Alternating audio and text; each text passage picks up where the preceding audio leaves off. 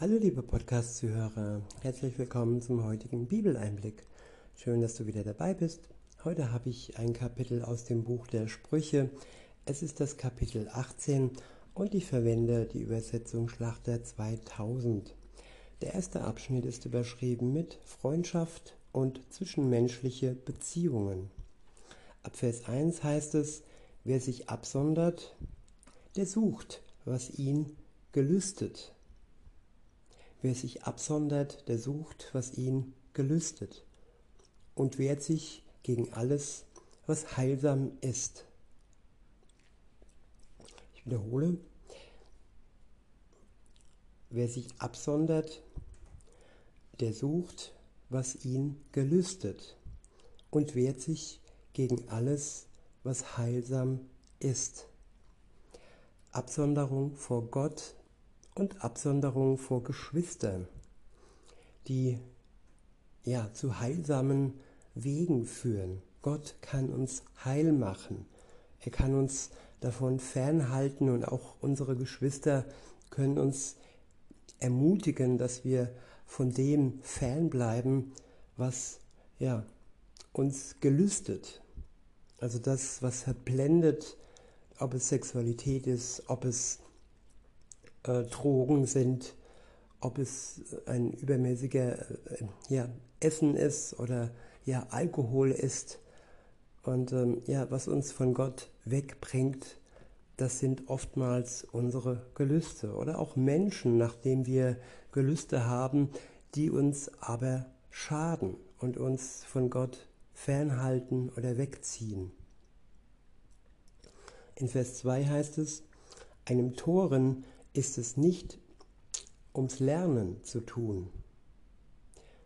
Einem Toren ist es nicht ums Lernen zu tun, sondern darum zu enthüllen, was er weiß. Ja, viele klammern sich alleine nur auf das, was sie wissen und denken, sie könnten damit bei anderen äh, ja, angeben und enthüllen nur das, was sie schon wissen. Aber ja, wir sind in der Lehre und das Wort Gottes ist so vielseitig und so tief und jeden Tag entdecke ich und ich hoffe auch ihr immer mehr und immer mehr Tiefe und immer Neues aus dem Wort Gottes. Deshalb ist es wichtig, dass wir das Lernen nicht verlernen, sozusagen. Weiter heißt es in Vers 3, wo der Gottlose hinkommt, da stellt sich auch Verachtung ein und mit der Schande die Schmach. Ich wiederhole, wo der Gottlose hinkommt, da stellt sich auch Verachtung ein und mit der Schande die Schmach. Ja, Verachtung da, wo man uns nicht wertschätzt.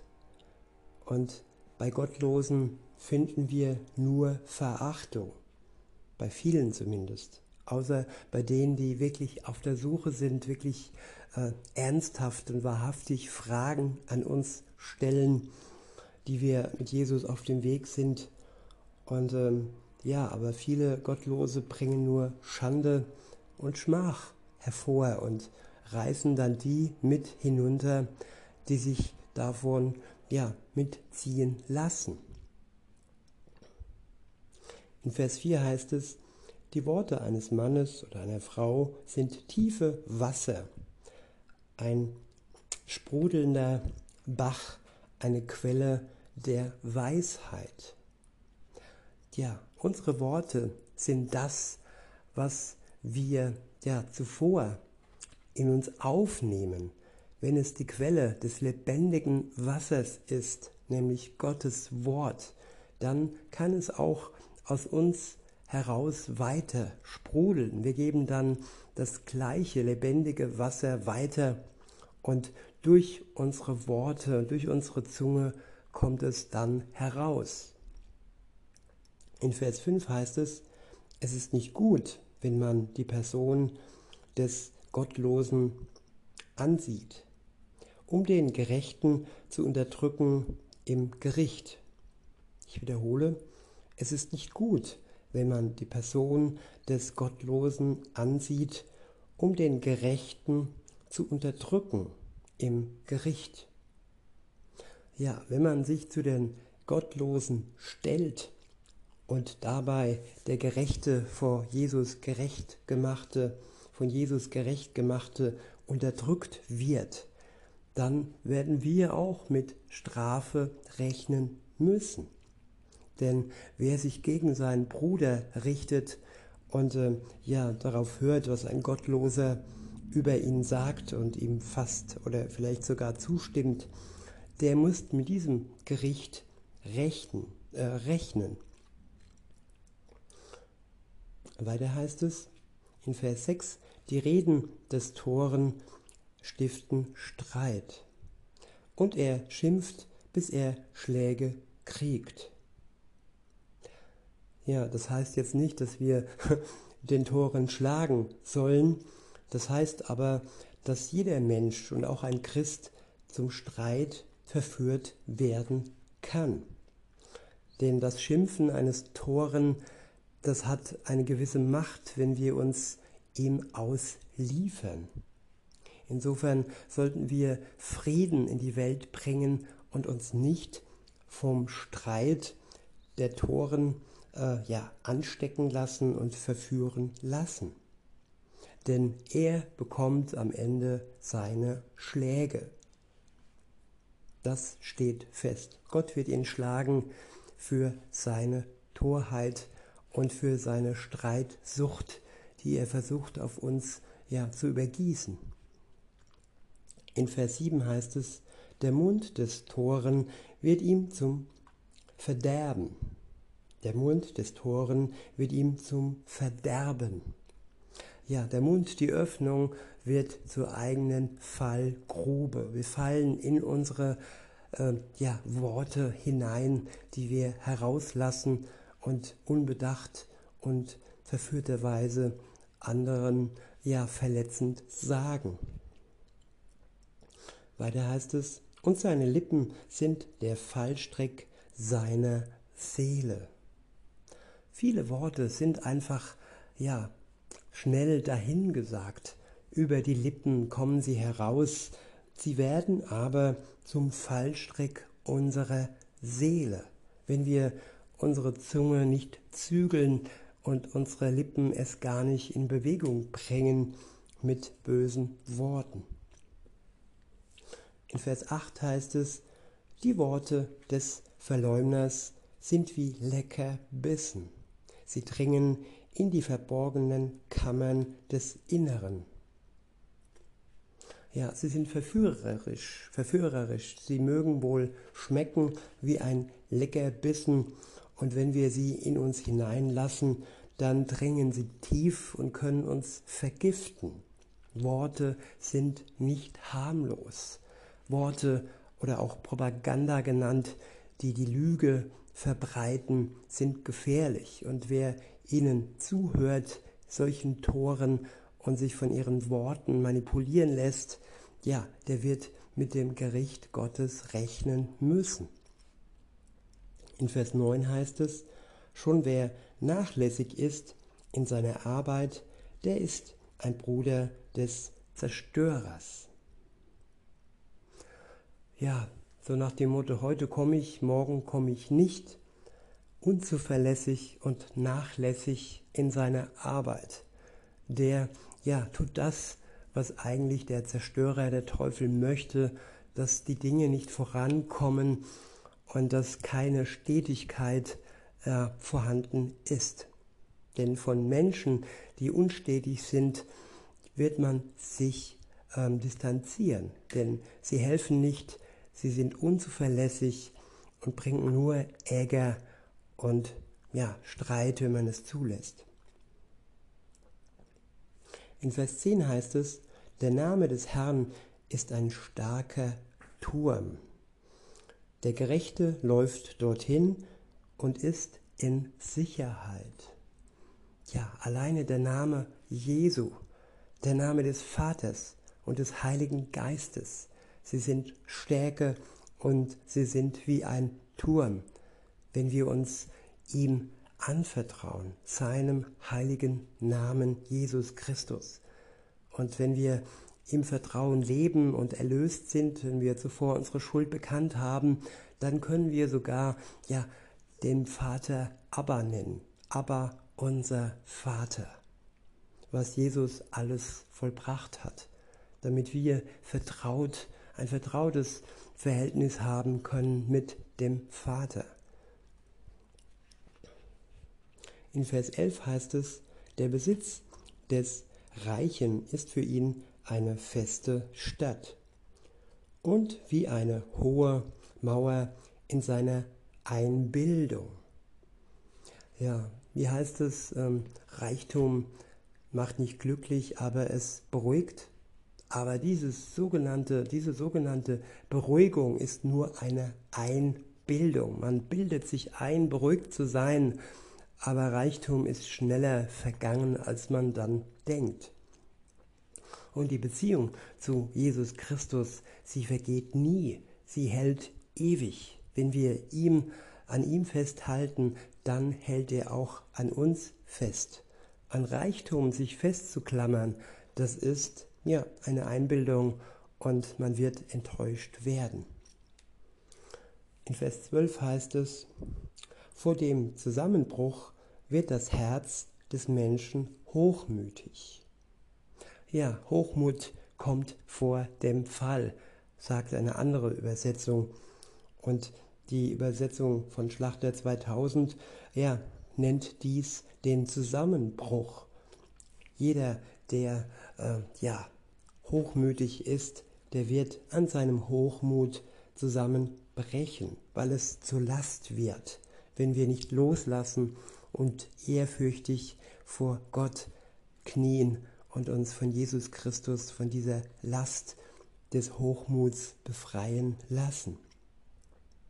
Und unser Herz wieder heil werden kann. Ich wiederhole und fahre fort in Vers 12. Vor dem Zusammenbruch wird das Herz des Menschen hochmütig. Aber vor der Ehre kommt die Demut.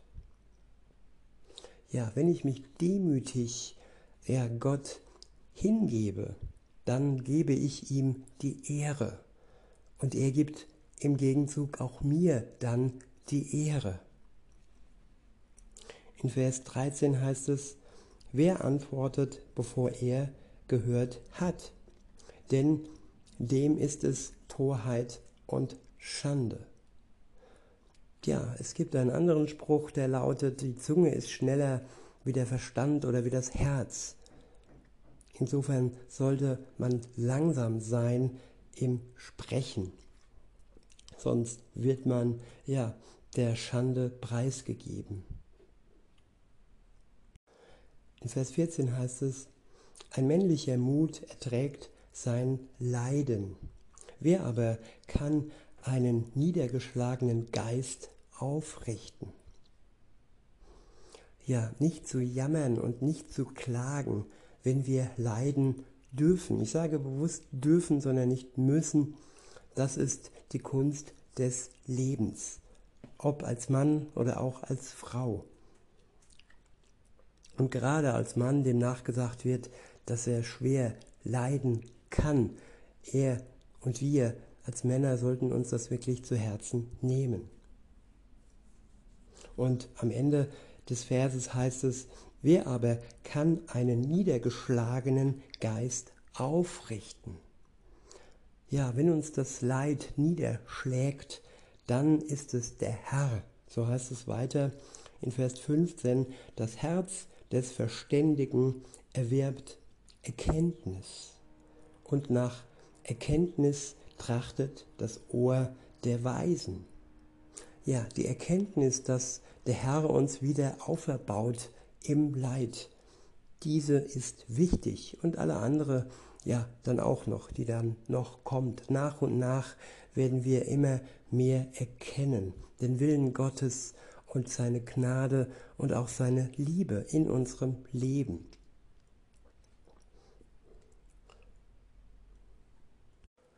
In Vers 16 heißt es, Das Geschenk macht dem Menschen Raum und verschafft ihm Zutritt zu, dem, zu den Großen.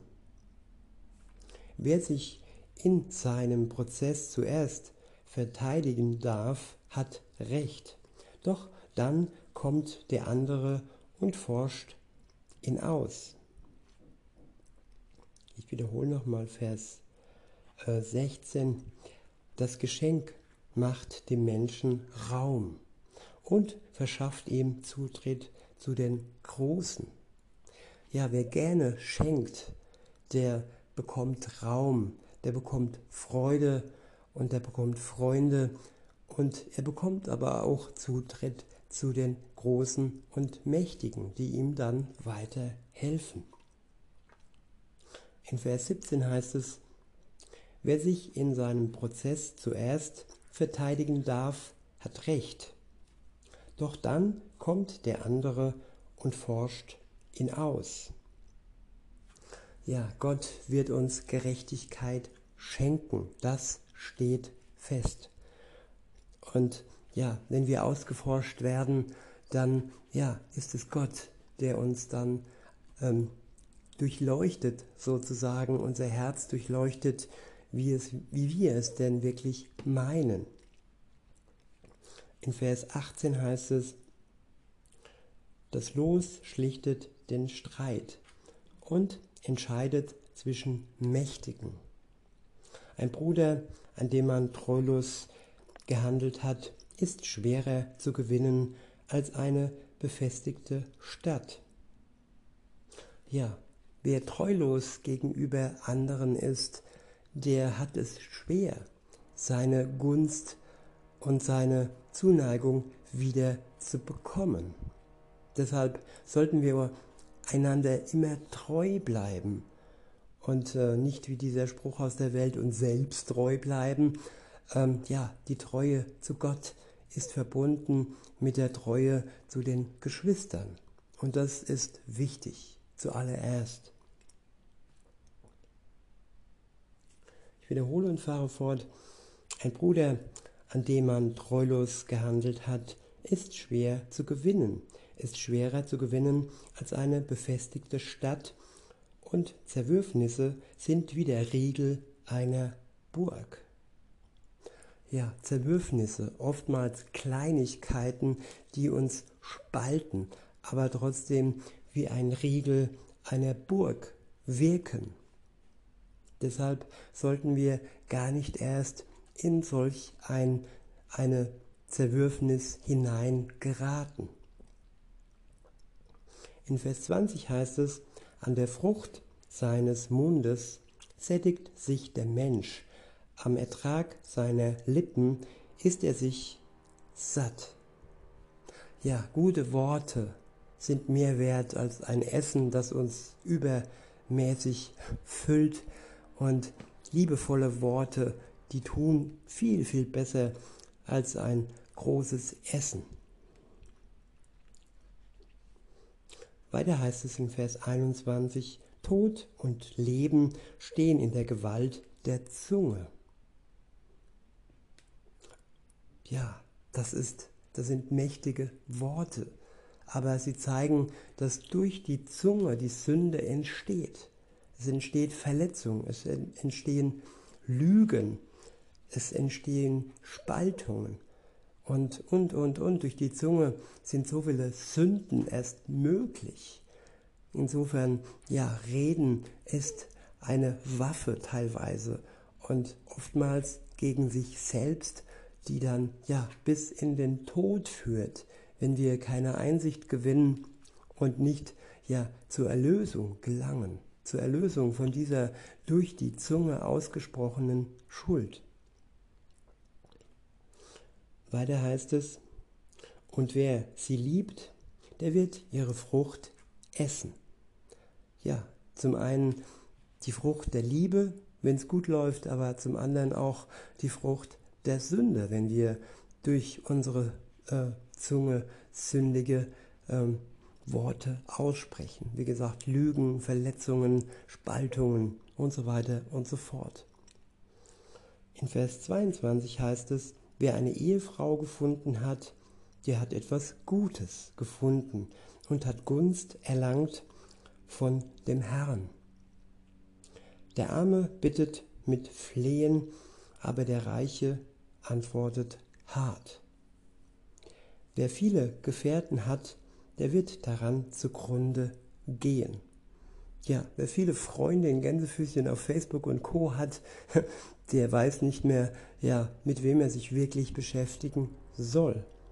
Deshalb lieber wenige Freunde und dann aber echte Freunde und Bekannte braucht man eh nicht. Das ist meine Meinung. Ich denke, Gott stimmt mir dazu. Wahre Freundschaft und wahre Liebe hat nichts mit Bekanntschaft und Oberflächlichkeit zu tun.